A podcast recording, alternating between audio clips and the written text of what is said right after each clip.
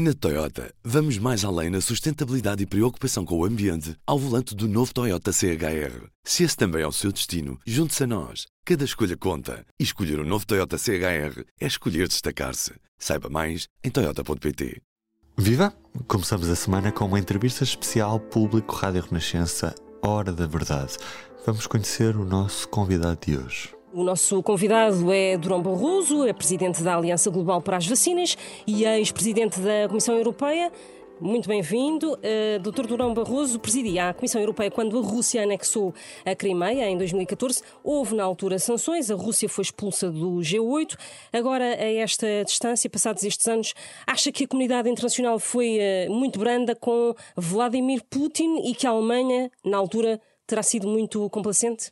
Não podemos julgar as decisões tomadas há tantos anos à luz daquilo que se passa agora. Temos que ver que em política as decisões tomam-se com os dados existentes naquele momento. E naquela altura não me parece que fosse errado tentarmos, como tentámos, uh, incluir a Rússia numa arquitetura, uh, digamos, de estabilidade na Europa.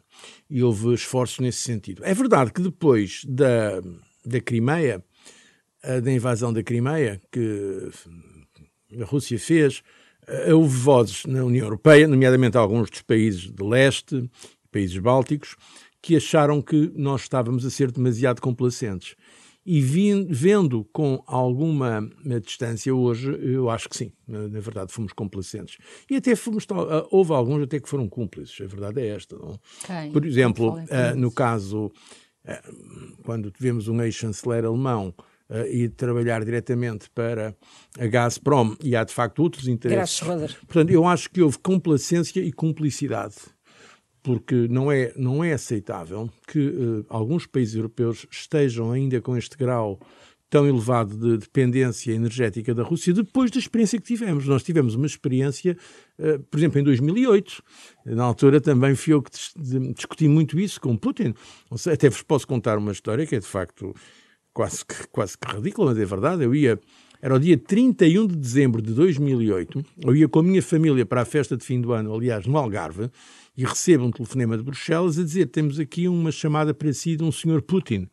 O senhor Putin era, na altura, primeiro-ministro. Foi aquele período que ele Uh, esteve uh, entre presidente, uh, depois foi primeiro-ministro, depois voltou a presidente.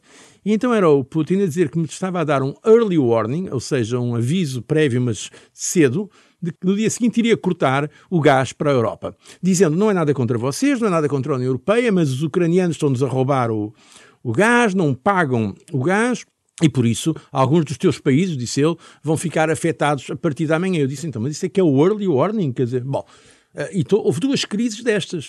Ora, isto foi em 2008, repito. Na altura tomámos medidas, aliás, foi na altura que a própria Comissão Europeia financiou aquilo que se chamava reverse flows, ou seja, transporte eh, no sentido inverso, no sentido contrário de gás.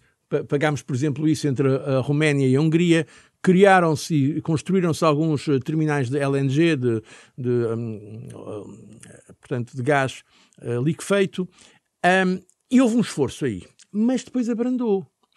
E, ou seja, houve complacência e terá havido também, por causa de alguns interesses, alguns interesses, houve cumplicidade. E agora estamos à beira de uma nova crise energética uh, na Europa. Como é que Não, isto já, se ultrapassa? Já estávamos antes desta crise com a invasão da Ucrânia pela Rússia, já estávamos antes, uh, por razões até de subinvestimento em algumas uh, energias tradicionais, algumas das quais são necessárias, nomeadamente o gás, para a transição.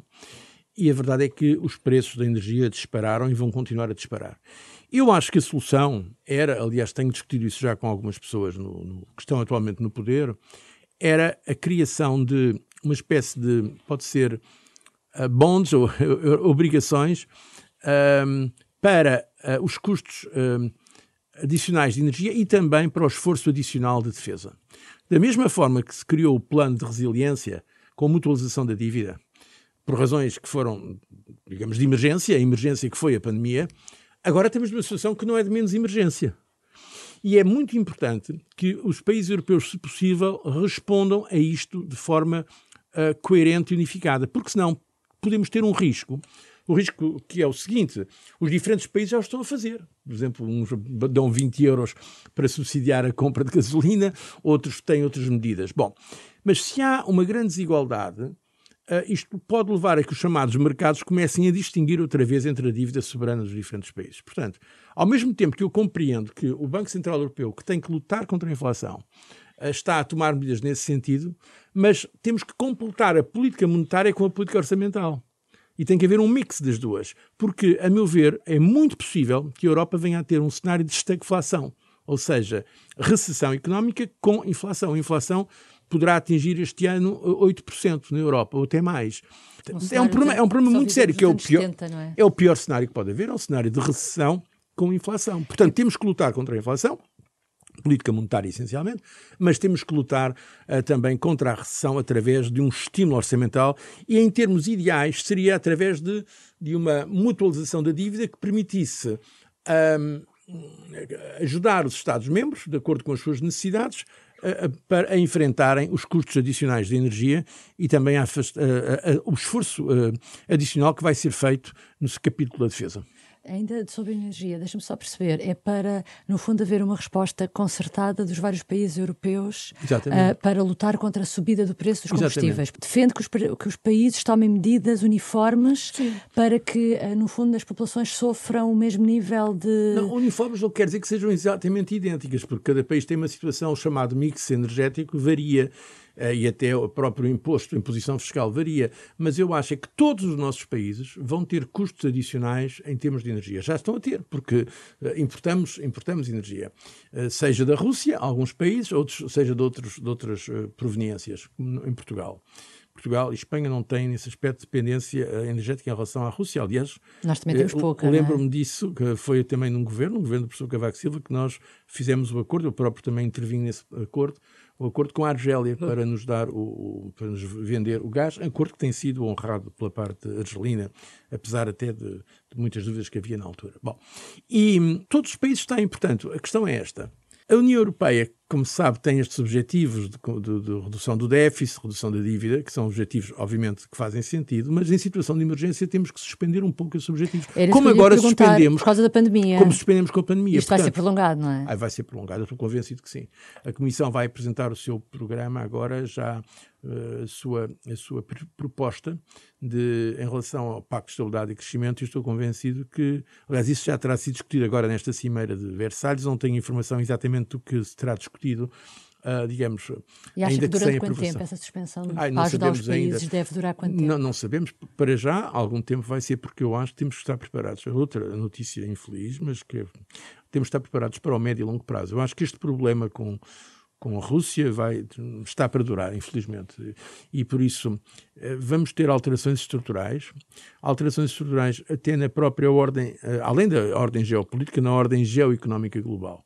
Há um perigo real de termos o mundo dividido em dois uh, afetando as trocas, o comércio, o investimento, etc. Porque a Rússia está praticamente já isolada de todo o mundo ocidental, do ponto de vista não apenas tecnológico, financeiro, mas económico. As grandes empresas europeias e americanas estão a sair.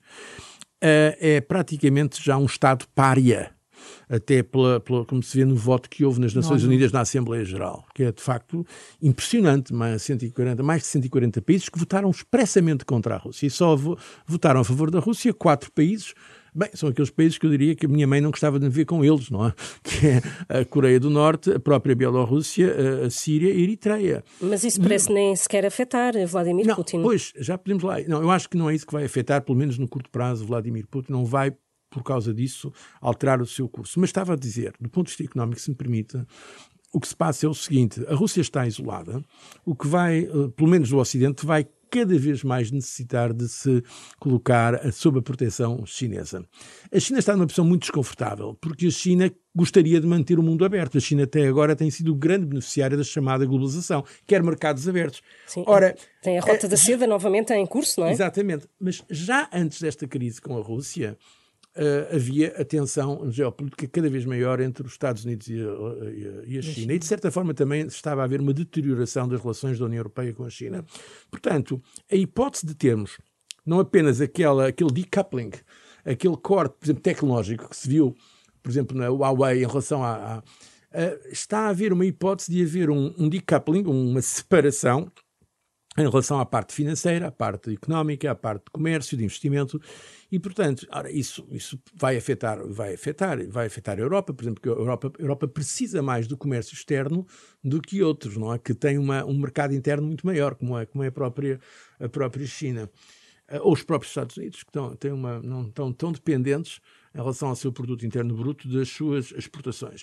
Uh, por isso, eu acho que temos de estar preparados para uma dificuldade e há, aliás, aqui uma, se me permitem a expressão em inglês, collateral damage, portanto, uma, uma vítima colateral desta situação terrível é a agenda climática, porque, eh, obviamente, nós, na Europa e noutras partes do mundo, mas sobretudo na Europa, estamos a liderar essa luta contra as alterações climáticas com objetivos muito ambiciosos, mas eu prevejo, não me parece difícil prever, que alguns países, face a esta emergência energética, comecem a adiar a, saída, por exemplo, do, do carvão ou, ou, de outras a formas de energia. A Comissão Europeia acha que é uma oportunidade Bom, para, não. para uh, diversificar. Uh, Estrategicamente é verdade, quer dizer, quanto mais renováveis tivermos, mais tempo, é? quanto mais renováveis tivermos, menos dependentes estamos dos combustíveis fósseis, é verdade. Portanto, é correta a aposta na transição energética, mas ou eu me engano muito e posso estar enganado, mas os governos, pelo menos fora da Europa, isso é claro que vai acontecer, os governos uh, vão adiar alguma da, da, da, da, saída dos combustíveis fósseis. A ser feito, um, devia ter sido feito mais, mais cedo. Talvez, devia ser. Por exemplo, um caso, bem, um caso, estamos a falar, a Ucrânia é dos países, por exemplo, que mais afetado será. Se a Ucrânia conseguir sobreviver a esta situação terrível, é um dos países que mais dependente está de combustíveis fósseis. Não estou a ver agora a Ucrânia com um, um programa verde imediato, francamente. Não. Mas há muitos países, também na Europa Central de Leste, a Polónia e outros, que eu ou me engano muito, ou vão adiar algumas das transições energéticas, até por causa de, de, de, do, preço, porque reparem o que se passou com os chamados gilets jaunes em França. Há muita gente que não está disponível para suportar custos mais elevados da energia, como seja o gasóleo, a, a gasolina eh, e a, a própria consumo doméstico, para já não falar no impacto que tem no consumo industrial. A entrevista completa está disponível no site do Público, público.pt. Olhamos ainda para os destaques da edição do público desta segunda-feira, que tem reportagem em Odessa, na Ucrânia, dos nossos enviados Patrícia Carvalho e Miguel Manso. À espera do ataque, o meu coração pertence a Odessa. Ainda outros destaques sobre a falta de reembolsos nas viagens. A maioria das queixas é sobre as viagens de finalistas. E ainda Orlando Figueira, procurador condenado por corrupção, recebe salário sem trabalhar. Eu sou o Ruben Martins, boa semana e até amanhã. O público fica no ouvido. Na Toyota, vamos mais além na sustentabilidade e preocupação com o ambiente ao volante do novo Toyota CHR. Se esse também é o seu destino, junte-se a nós. Cada escolha conta. E escolher o um novo Toyota CHR é escolher destacar-se. Saiba mais em Toyota.pt.